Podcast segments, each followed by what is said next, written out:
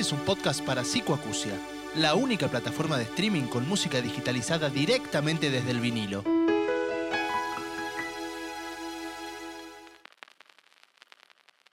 En el primer capítulo te hablamos sobre las devociones de Patti Smith en Nueva York, pero en el Bajo Belgrano de Buenos Aires también hubo una fuerte influencia del movimiento beat y la poesía maldita francesa. Bienvenidos a este segundo capítulo de Letra de Música.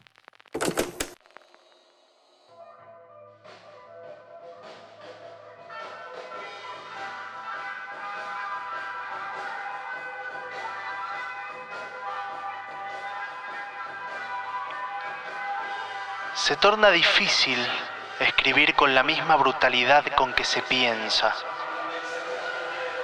Se torna raro advertir los desmanes de algún término equivocado, porque la valentía de estos signos nos va proponiendo otro idioma despierto.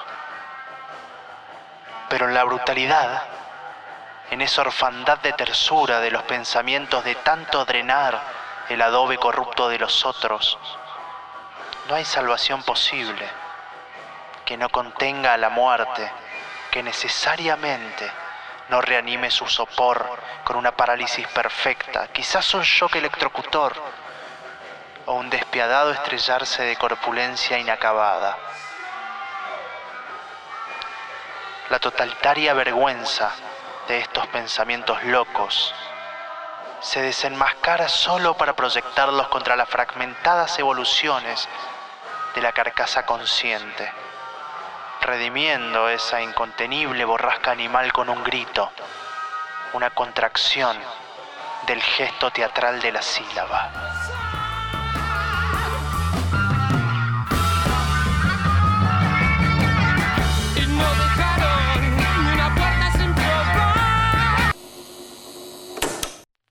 Sean todos bienvenidos a un nuevo capítulo de Letra y Música. Mi nombre es Joaquín Alonso y en este segundo episodio los voy a estar acompañando por este pequeño viaje de algunos minutos a través de la obra literaria de uno de los artistas más completos, prolíficos e importantes que ha tenido la República Argentina, que es sin ninguna duda el señor Luis Alberto Spinetta. Lo que acaban de escuchar hace algunos segundos corresponde al único libro, por lo menos editado, escrito enteramente por el flaco Spinetta que se llamó Guitarra Negra. Poesía maldita, torturada y tan hermosa como podrida. Los locos corren por el pasto sin gritos, por la pradera venenosa y por la piel entre la luna.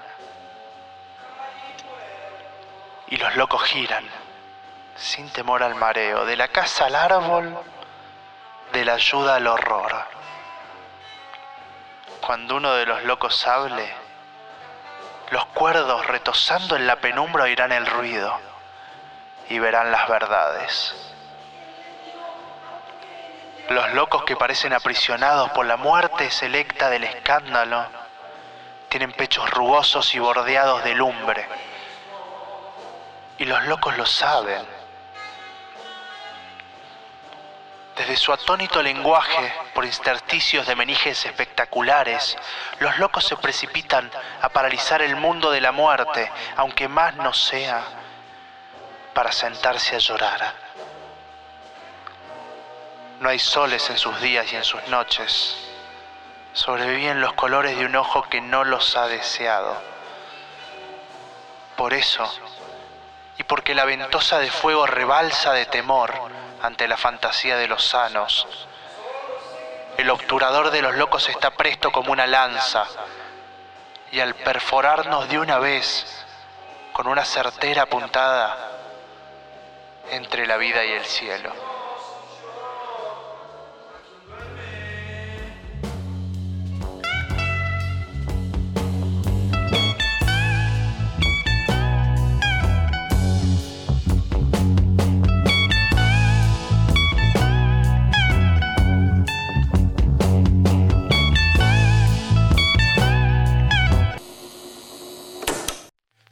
Los discos de Spinetta siempre fueron obras muy completas y hasta solían venir acompañados por detalles extramusicales, como es el caso del segundo disco de Pescado Rabioso, en el que se incluye una especie de revista o fanzine con dibujos y textos de la autoría del mismo flaco, hasta el año 77, ya habiendo comandado tres bandas tan distintas como fueron Almendra, Pescado e Invisible, todavía no había editado una obra netamente literaria, aunque sí había dejado ver cierto fanatismo por la poesía maldita francesa al componer la obra casi conceptual que fue Pescado 2, basada en los textos de Arthur Rimbaud, y al dedicarle lo que es una de sus obras más icónicas y que también, aunque llevara el nombre por una cuestión contractual de Pescado Rabioso, sería su despegue como solista al monstruo, la bestia francesa, Antonin Artaud.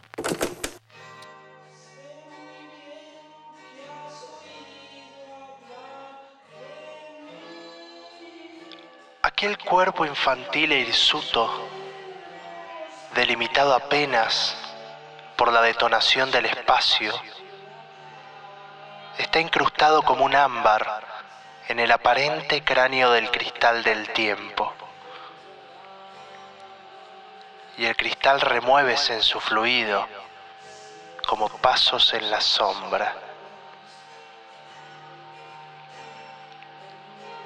Pero aquel inmutable ser propulsado, aquella fascinada proyección escapada de la placidez de la muerte, se ha conducido hacia la nada.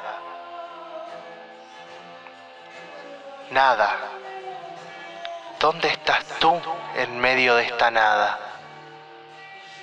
Y de la nada se sugirió su impulso, que sucumbía a todo lo inexistente. Y desde ese mismo estado inatómico, escapó como gimiendo por el desahogo, como estirándose, todo lo infinitamente misterioso de nuestra respiración.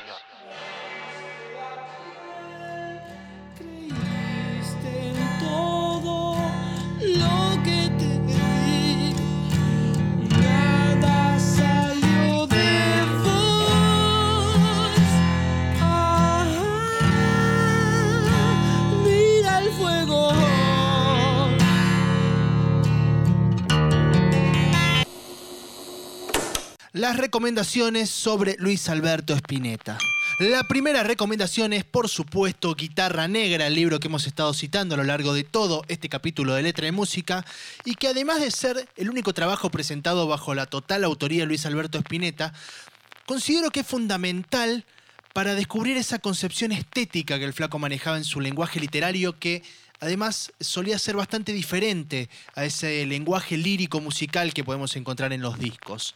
También creo, y este es el punto en común entre lo musical y lo literario, que demuestra ciertas inquietudes de su vida artística y sobre todo discursiva que luego serían temática recurrente a lo largo de toda su carrera incluso hasta sus últimos trabajos.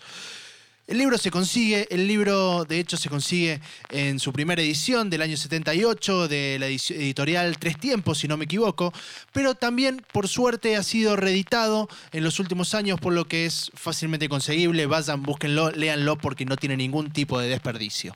La segunda y última recomendación de este capítulo es Martropía, Conversaciones con Espineta, un libro de Juan Carlos Díez, editado en el año 2006 por editorial Alfaguara y que se ha reeditado en los últimos años, por lo que también es un libro muy fácil de conseguir. Son prácticamente eh, varias conversaciones con Luis Alberto Espineta en los que él analiza y opina sobre su propia obra musical, claramente, y además proyecta lo que él creía en ese momento que vendría en un futuro tanto artístico como político y sociológico. Lo recomiendo muchísimo, eh, realmente, repito, es un libro muy fácil de conseguir y en caso de encontrarlo, descárguenlo, cómprenlo, consíganlo, pero finalmente léanlo. Recomendadísimos estos dos libros, entonces, el primero Guitarra Negra, año 78, reeditado, y el segundo Martropía, Conversaciones con Espineta. Llegamos al final de este segundo capítulo de Letra de Música, en esta ocasión dedicado a brindarles una puntita, una pequeña iniciación en la literatura de Luis Alberto Spinetta. Así que ya saben, pueden escuchar este podcast en Psicoacusia. Mi nombre es Joaquín Alonso y nos vemos el capítulo que viene.